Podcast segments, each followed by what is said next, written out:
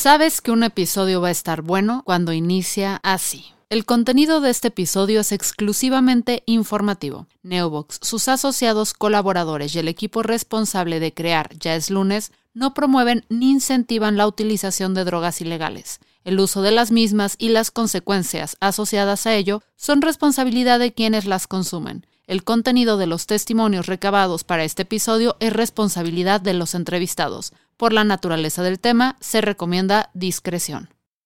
En 1943, el químico suizo Albert Hoffman tuvo que parar una investigación sobre derivados del ácido lisérgico, debido a una intoxicación muy interesante pero muy extraña. Un par de días después, dejando claro por qué los hombres viven menos que las mujeres, decidió consumir 250 microgramos de aquella sustancia y luego se fue en bicicleta a su casa. La descripción que Hoffman hizo sobre las alucinaciones y distorsiones de la percepción que experimentó fue el primer testimonio que se tiene de los efectos del LSD en el cuerpo.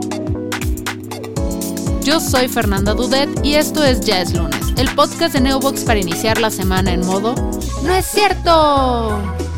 ¡No hagas caso, no es cierto!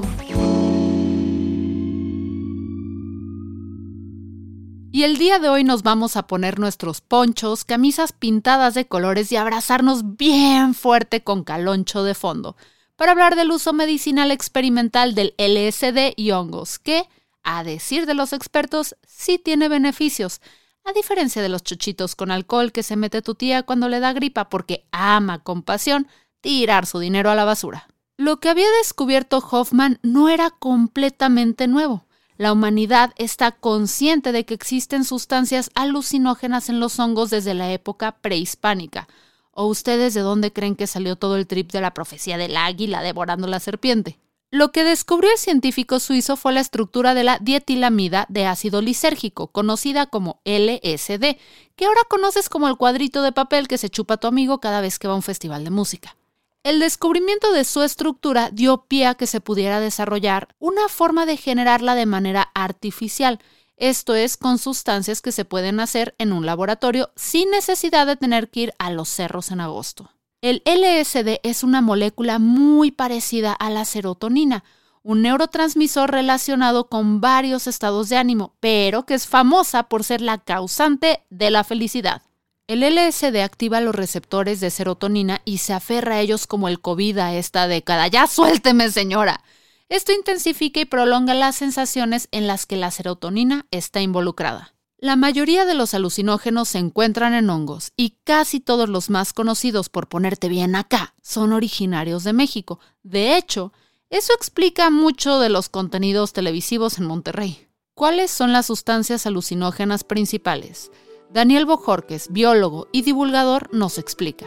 Los hongos tienen más de una sustancia psicoactiva. Las más comunes son la psilocibina y la psilocina, que es las que están presentes en los hongos del género psilocibe. A nivel mundial, los hongos del género psilocibe son los más comunes o los más abundantes que hay este, en cuanto a hongos alucinógenos y la mayoría de estos están en México. Hay otros hongos que también tienen sustancias alucinógenas que son, eh, por ejemplo, la manita muscaria, que también la tenemos en en, México, pero la encontramos también en, en, varias partes del mundo. Y a diferencia de los psilocibes, la sustancia alucinógena de la manita muscaria es la muscarina. Entonces son distintos este, compuestos que eh, se adhieren a las neuronas o a receptores del cerebro y causan una distorsión en, en la percepción de, este, de la vista, del olfato, del tacto, etc. Entonces aquí a nivel, hablando de México, pues tenemos ambas, ambas especies o ambos grupos de hongos, tanto las, las que tienen muscarina como las que tienen psilocina y psilocibina. Sin embargo, como las, los que tienen psilocibina y psilocina son más nobles, digamos, para efectos recreativos, pues los nativos o los antiguos mexicanos pues se fueron más hacia el uso de los hongos del género psilocibe porque las, eh, la muscarina es un poco más agresiva, o sea, te puede provocar intoxicaciones a nivel de este, gastrointestinal. Entonces por eso dijeron, pues ¿para qué vamos a los otros que es una batalla este, con el organismo ingerirlos? Mejor vámonos con los otros que son más del 80%, este, que son más abundantes y que son más nobles a la hora de, de comerlos y de tener una experiencia de estas. Después del descubrimiento de Hoffman, el mundo científico estaba fascinado. Si los hongos ya nos habían dado una cura casi universal con la penicilina, a lo mejor con estas nuevas sustancias se podrían curar enfermedades degenerativas.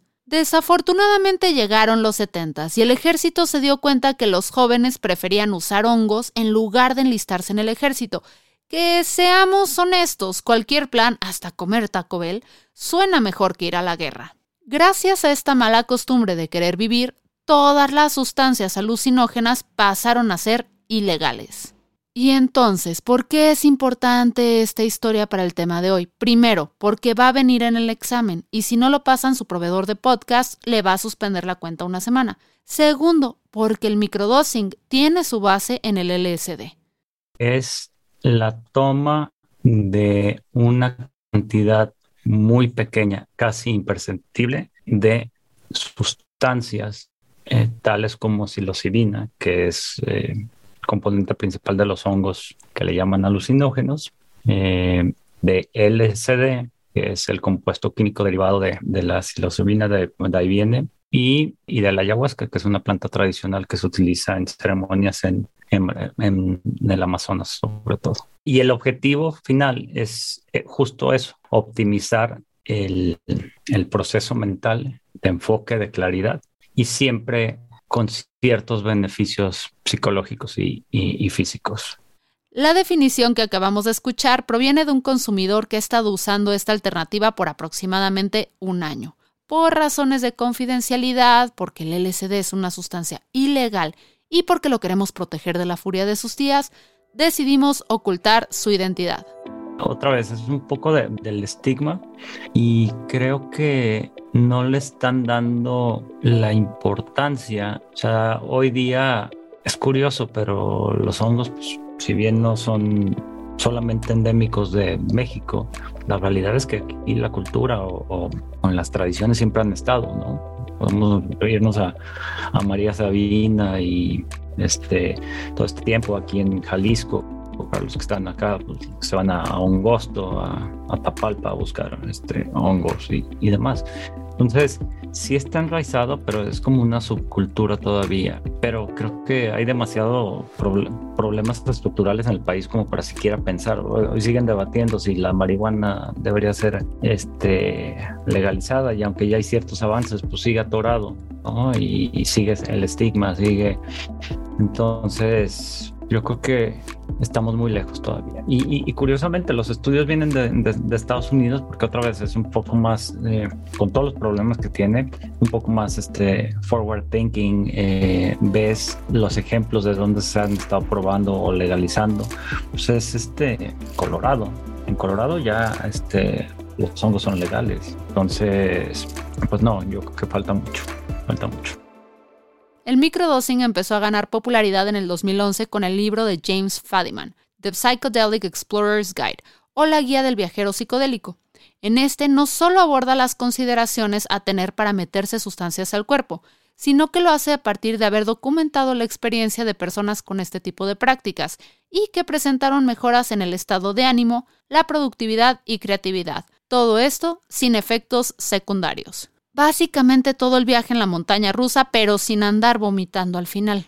Sin embargo, aunque las dosis sean micro, los riesgos pueden ser macro, tal y como lo menciona María José Torres Salcedo, parte de Fungi People, una tienda creadora y cultivadora de hongos legales. O sea, para tus quesadillas comestibles por internet. En serio, no se acerquen a ella para preguntarle por los otros hongos. El tema de las microdosis es una cosa, pero bueno, los chocohongos famosos también es una microdosis o macrodosis, depende del consumo, ¿no? De cada quien. Eh, pero hay por ahí afuera muchos, muchísimos personas que venden chocongos. A mí me, me impresiona muchísimo y de verdad que yo he escuchado de la voz de personas que le venden hongos a las personas que hacen chocongos, que también les tienen que meter una que otra sustancia porque en realidad lo que tú le das a un, a un chavo que se quiera ir a una fiesta eh, y que él piensa que está padre un chocongo para la fiesta, pues lo que esperas en una fiesta es que te dé la reacción que te dan otras sustancias, ¿no? Más drogas ya como, como las tachas, como el cristal, como como la borrachera, o sea, las sustancias o lo que esperas no es en realidad lo que el chocongo tiene, ¿no? Los hongos solos como sí, sí hacen ciertas cosas, pero no son como para una fiesta. Entonces, normalmente lo que hacen es poner otra sustancia extra. ¿Sabes? No, te, no estás con el chocongo, a lo mejor no, es bien fácil reconocer una persona que ha consumido hongos solos al chocongo, porque a veces el chocongo puede traer cristal, puede traer algo más que te da ya ese, la cosa como de fiesta y no tan medicinal, ceremonial, em, todas estas otras cosas del consumo de hongos como tal, no ya he hecho un chocongo. Entonces sí es importante, ¿no? Saberlo de eso también, porque yo me he encontrado con muchos amigos que luego me enseñan los chocolates que les venden, o incluso he probado alguno, les he dicho a personas, pues aquí está un hongo y aquel, a ver, cómo no. Pero sí es, pues no es lo mismo, ¿no? Para nada, o sea, digo, no, no he probado todos, pero solo uno que he probado de lo que he sabido los he visto, pero hay muchísimos por ahí afuera y de, de microdosis también hay muchísimo por ahí, que incluso también es importante saber que las cápsulas de microdosis normalmente se mezclan también con algo. No sé si alguien les ha platicado de ustedes, pero también se mezclan. ¿Para qué? Para obtener el gramaje. Entonces, yo he sabido de, hay personas que sí saben, sí les dicen lo que les están dando y hay otros que no, hay otros que preguntan, ¿sabes? Es como todo un tema. Incluso las cápsulas pueden ser vegetal, vegetarianas o no, veganas, etcétera, etcétera, ¿no? Eh, pero te lo digo porque, haz de cuenta, pueden llevar maicena y a lo mejor a alguien no le cae bien la maicena o a lo mejor sí te están diciendo que te están dando microdosis, pero pues a lo mejor es un placebo que no trae exactamente lo que te están diciendo, ¿no? Sí, y es por, por eso tal cual, nada más por no estar regulado es todo, porque pues digo, digo, ya vienen otros temas después con la regulación, ¿no? Pero, pero sí. Y mucho énfasis a esto. El microdosing no es como que puedas llegar a la farmacia y decirle al dependiente, oiga, ¿me da dos microdosis de las chidas y unos antiácidos, por favor? Hay que tener mucho cuidado y corroborar de dónde vienen las sustancias que se utilizan.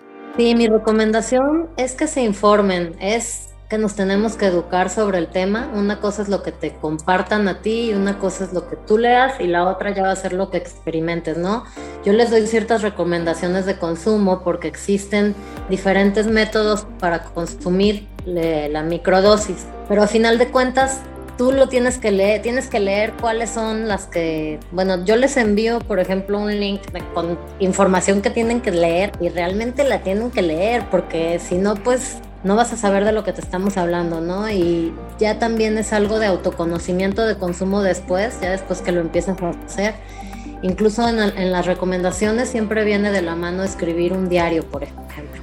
Entonces, eso te puede ayudar ya para saber eh, cómo estás reaccionando, ¿no? A qué tipo de, protocolo y a lo mejor ya puedes escoger hacer después cierto protocolo o recomendar o etcétera, etcétera, ¿no? Entonces, eh, el tema está así en general y leer mucho, estudiar y estudiar mucho tiene que ver con protocolos de toma. Hay protocolos de toma de una sola vez, hay protocolos de toma de dos días sí, tres días no, hay otros protocolos de cuatro días seguidos y tres días no. Hay, hay como, por eso te digo que es mucho de leerlo. Eh, son diferentes protocolos de toma y también en algún momento tiene que ver con gramajes. La microdosis es no es 0.1 es microdosis, es de 0.1 a 0.5 y según como tú te sientas. Eh, en Estados Unidos y Canadá, que son lugares que ya está legalizado, eh, bueno, que ya están entrando a este tema de legalizar y que ya es legal y ya bla, bla, bla, lo de la psilocibina y la microdosis y macrodosis y todo.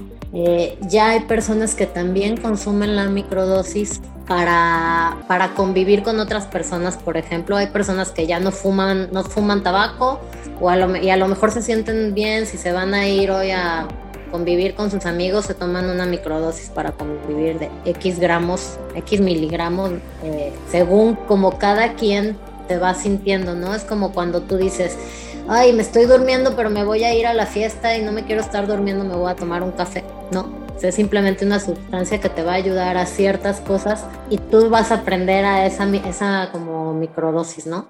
Sin embargo, esta práctica parece estar dando resultados bastante positivos. Muchas personas a nivel mundial están usando microdosing para tratar dolores crónicos o enfermedades neurodegenerativas como Alzheimer.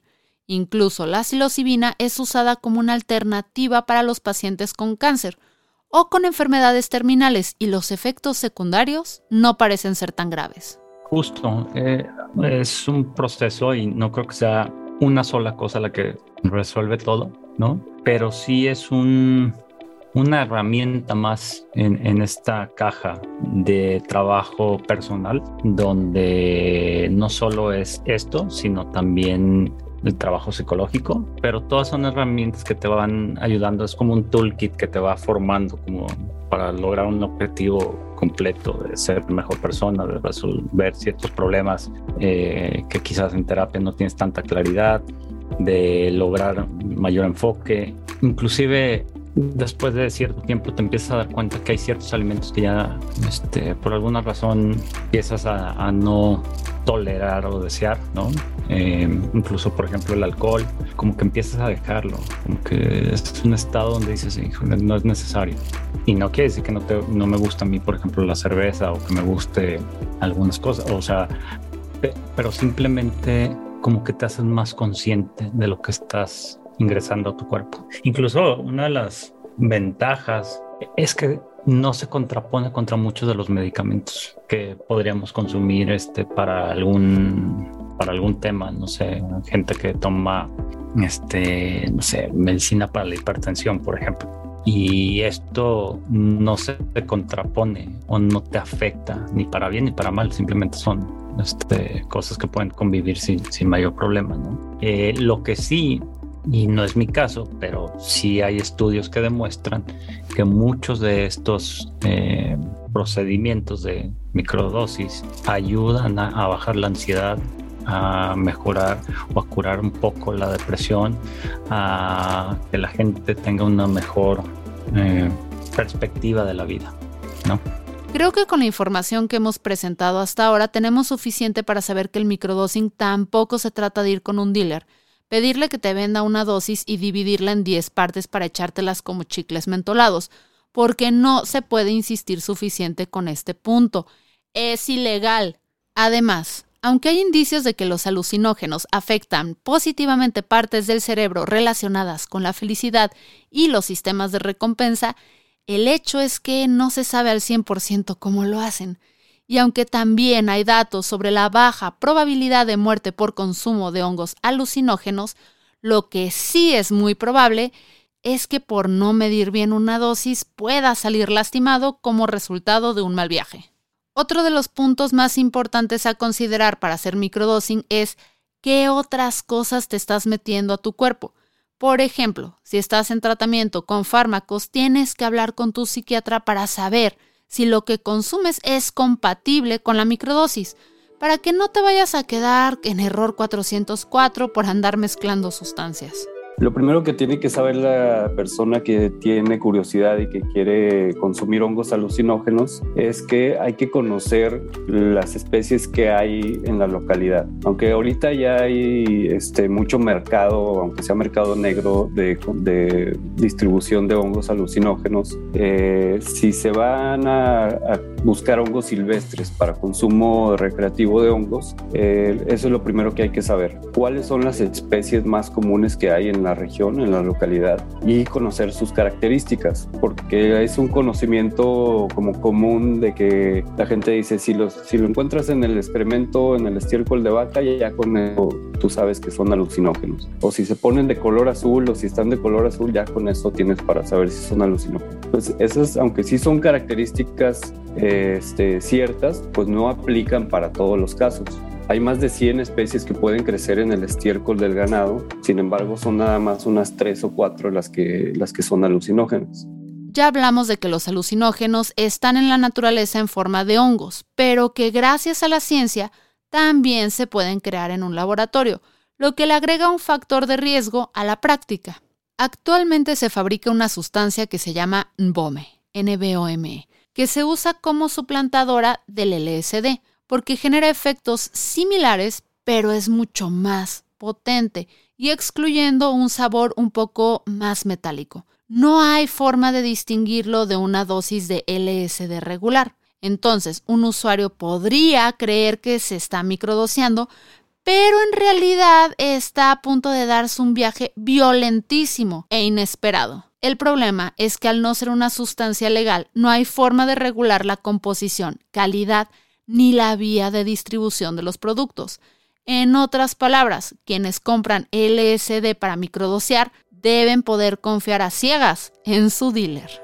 Yo creo que es eh, preguntar de qué es cuando consigas y en los medios que puedas conseguir, un poco entender eh, qué es y entender desde un principio el proceso biológico. Creo que esa es la una parte, al menos en mi caso, fue muy importante entender cómo las moléculas se embonan se me fue la palabra, pero embonan en el cerebro de una manera muy, muy natural y cómo trabajan este, un poco de, la estructura eh, de, las plantas y, demás. Yo creo que pues, es leer y, tomar una decisión. Aquí no es recomendar si sí es bueno para ti o no, o, estoy diciendo que todo el mundo lo debería hacer. No, es un poquito de, estudio previo, pero de que tiene beneficios, tiene beneficios. Podemos discutir si, si es un placebo o no. Yo creo que no. Yo puedo decirte con mucha confianza que de un año para acá la vida ha cambiado. Y, y parafraseando uno de los libros que, que, leí al respecto, que se llama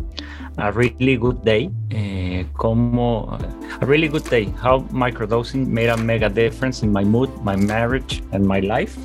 Yo creo que es eso, ¿no? A final de cuentas, pues todos son, son herramientas para, para ser mejor persona, para mejorar. Y tal vez pienses, a ver, Fernanda, decídete. Primero me dices que sí tiene beneficios, pero luego casi casi me recomiendas que ni lo intente. Es que así es la vida, Timmy. No todo es blanco y negro, no todo es sí o no. No todo es Pati Chapoyo, Pepillo Origel. Te estamos mostrando todos los lados del dado para que no te dejes influenciar por el primer Tuluminati que te diga que con el microdosing te vas a volver como Bradley Cooper en Sin Límites, güey. Pero que tampoco te dejes apanicar por quienes te digan que si lo haces vas a arder eternamente en las llamas del infierno. De hecho, te invitamos a que tampoco nos creas todo a nosotros y sigas investigando por tu cuenta, porque sin duda el microdosing es un tema del que se va a estar hablando durante los próximos años debido a la cantidad de beneficios que se le atribuyen y lo realmente poco que se sabe del tema. De hecho, varios países europeos como Suecia y Suiza empezaron a usar dinero público para experimentar con estas sustancias. Mi nombre es Fernanda Dudet y esto fue Ya es lunes, el podcast de Neobox, la empresa número uno de hosting en México que está cumpliendo su mayoría de edad. Y aunque no podrá ir por tragos ni votar en las elecciones, claro que se festejará con unas buenas promociones. Ingresa a neobox.com y aprovecha que estamos tirando la casa por la ventana.